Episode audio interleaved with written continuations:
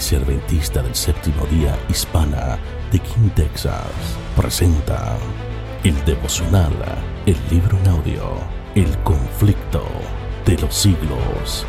Bienvenidos a un espacio de meditación donde su corazón será lleno de esperanza. Bienvenidos de nuevo a este podcast resumen del conflicto de los siglos.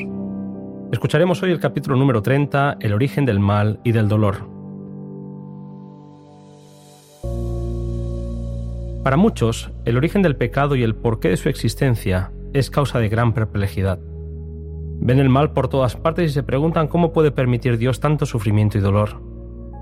Aunque Dios ha dejado verdades plenamente reveladas en la palabra que darían respuesta a tales interrogantes, la tradición y las falsas enseñanzas referentes al carácter de Dios, la naturaleza de su gobierno y su actitud hacia el pecado han oscurecido la verdad. Es imposible explicar el origen del pecado y dar razón de su existencia. Hacerlo equivaldría a justificarlo. Elena White dice, es algo misterioso e inexplicable. Excusarlo equivaldría a defenderlo. Si se pudiera encontrar alguna excusa en su favor o señalar la causa de su existencia, entonces dejaría de ser pecado. Sin embargo, sí podemos saber que el pecado es un intruso cuya introducción en el mundo no es responsabilidad de Dios. El pecado es la manifestación exterior de un principio en pugna con la gran ley de amor, que es el fundamento del gobierno divino. El pecado rompió el gozo, la paz y la armonía que respiraba el universo. El amor es el fundamento de la ley divina, ya que Dios se complace en que todas sus criaturas le rindan un servicio de amor y un homenaje que provenga de la apreciación inteligente de su carácter. A Dios no le agrada la sumisión forzosa, y da a todos libertad para que le sirvan voluntariamente. Cristo, el Verbo, el unigénito de Dios, era uno con el Padre Eterno, uno en naturaleza, en carácter y en designios. Era el único ser en todo el universo que podía entrar en todos los consejos y designios de Dios. Esta condición molestó a alguien en cuyo corazón nació el pecado. Lucifer había sido el más honrado por Dios después de Cristo, ocupaba una posición de honor y gloria ante los habitantes del cielo, ya que era uno de los querubines que tenía el privilegio de estar en la presencia inmediata del Padre. Sin embargo, poco a poco, Lucifer se abandonó al deseo de la propia exaltación. Una criatura perfecta hasta que se halló en él maldad. Su belleza y su esplendor hicieron que se corrompiera. En lugar de procurar que Dios fuese objeto principal de los afectos y de la obediencia de sus criaturas, Lucifer se esforzó por granjearse el servicio y el homenaje de ellas.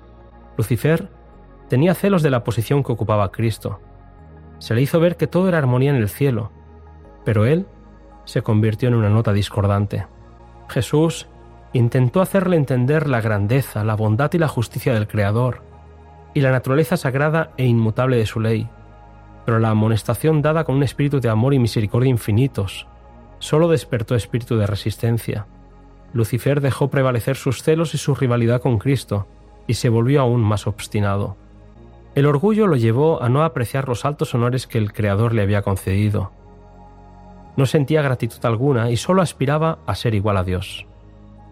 Cristo gozaba de la misma autoridad y el poder que el Padre, y eso es lo que anhelaba Lucifer, que aunque era amado y reverenciado por los ángeles, quería recibir la misma adoración que Jesús recibía obrando con misterioso sigilo y encubriendo sus verdaderas intenciones, salió a difundir el descontento entre los ángeles. Se esforzó en despertar el descontento hacia las leyes divinas, diciendo que eran restrictivas e innecesarias. Intentó ganarse la simpatía de los ángeles presentando a Dios como un ser arbitrario e injusto, que les estaba impidiendo alcanzar un nivel superior de existencia. En su gran misericordia, Dios soportó por largo tiempo a Lucifer, fue retenido aún por mucho tiempo en el cielo. El mismo Lucifer no veía en un principio hasta dónde le llevaría ese espíritu. No comprendía la verdadera naturaleza de sus sentimientos. Aunque varias y repetidas veces se le ofreció el perdón con tal de que se arrepintiese y se sometiese, el orgullo le impidió cambiar. Se empeñó en defender su proceder insistiendo en que no necesitaba arrepentirse, y se entregó de lleno al gran conflicto con su Hacedor. Desde entonces, Dedicó todo el poder de su gran inteligencia a la tarea de engañar, a prevaricar y a mentir descaradamente, acusando al Hijo de Dios de querer humillarlo ante los habitantes del cielo. Su política consistía en confundir a los ángeles con argumentos sutiles acerca de los designios de Dios, y muchos fueron inducidos a unirse con él en su rebelión contra la autoridad celestial. A todos aquellos a quienes no pudo sobornar y atraer completamente a su lado, los acusó de indiferencia respecto a los intereses de los seres celestiales. Dios permitió en su sabiduría que Satanás prosiguiese su obra hasta que el espíritu de desafecto se convirtiese en activa rebeldía.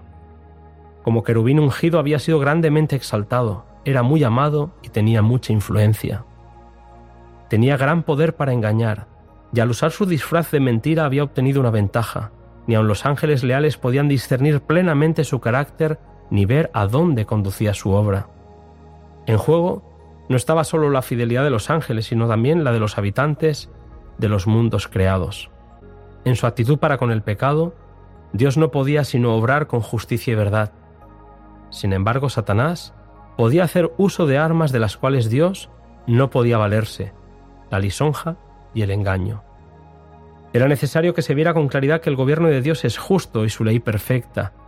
Todos debían ver el verdadero carácter del usurpador. Era necesario darle tiempo, su propia obra debía condenarle, el universo entero debía ver al seductor desenmascarado. Cuando se hizo evidente que Satanás no podía permanecer ya en el cielo, Dios no lo destruyó. Siendo que solo un servicio de amor es aceptable a Dios, los demás ángeles que permanecieron fieles y los demás mundos habitados no hubieran entendido la justicia divina al no ver claramente la naturaleza y las consecuencias del pecado. Elena White escribe la influencia del seductor no habría quedado destruida del todo, ni el espíritu de rebelión habría sido extirpado por completo.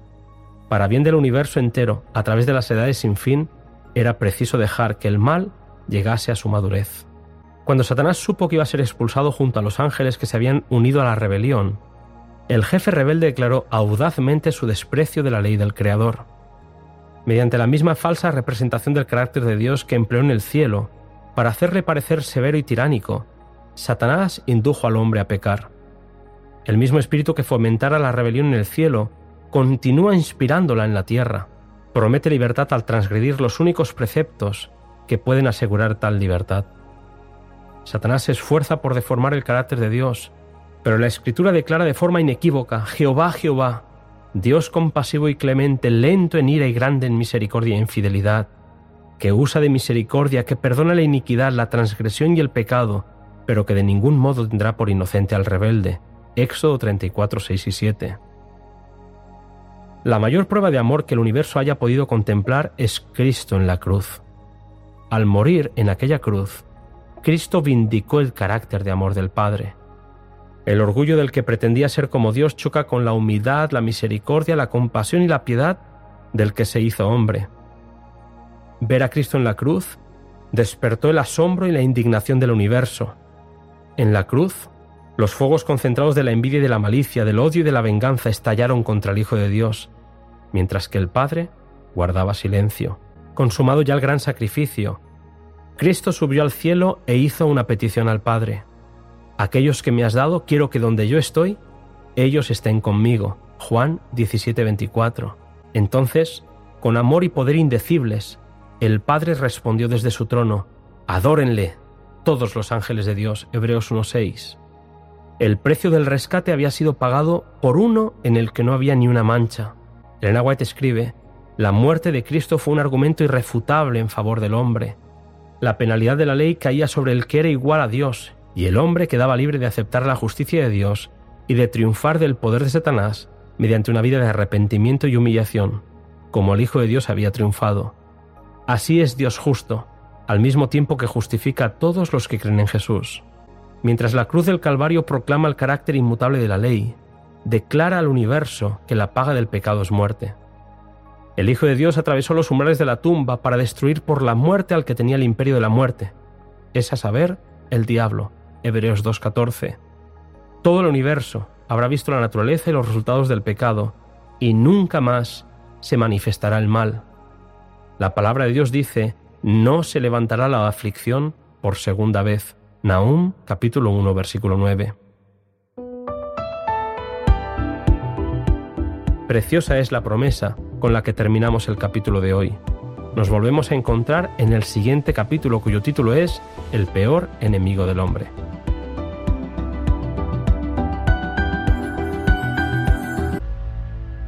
Esperemos que esta reflexión haya sido de bendición a sus vidas. Te invitamos a que compartas esta meditación y que se suscriban a nuestro canal. Para más información, visite www.kinhsda.org.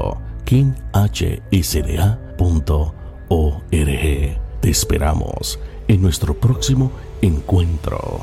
Dios le bendiga y les guarde.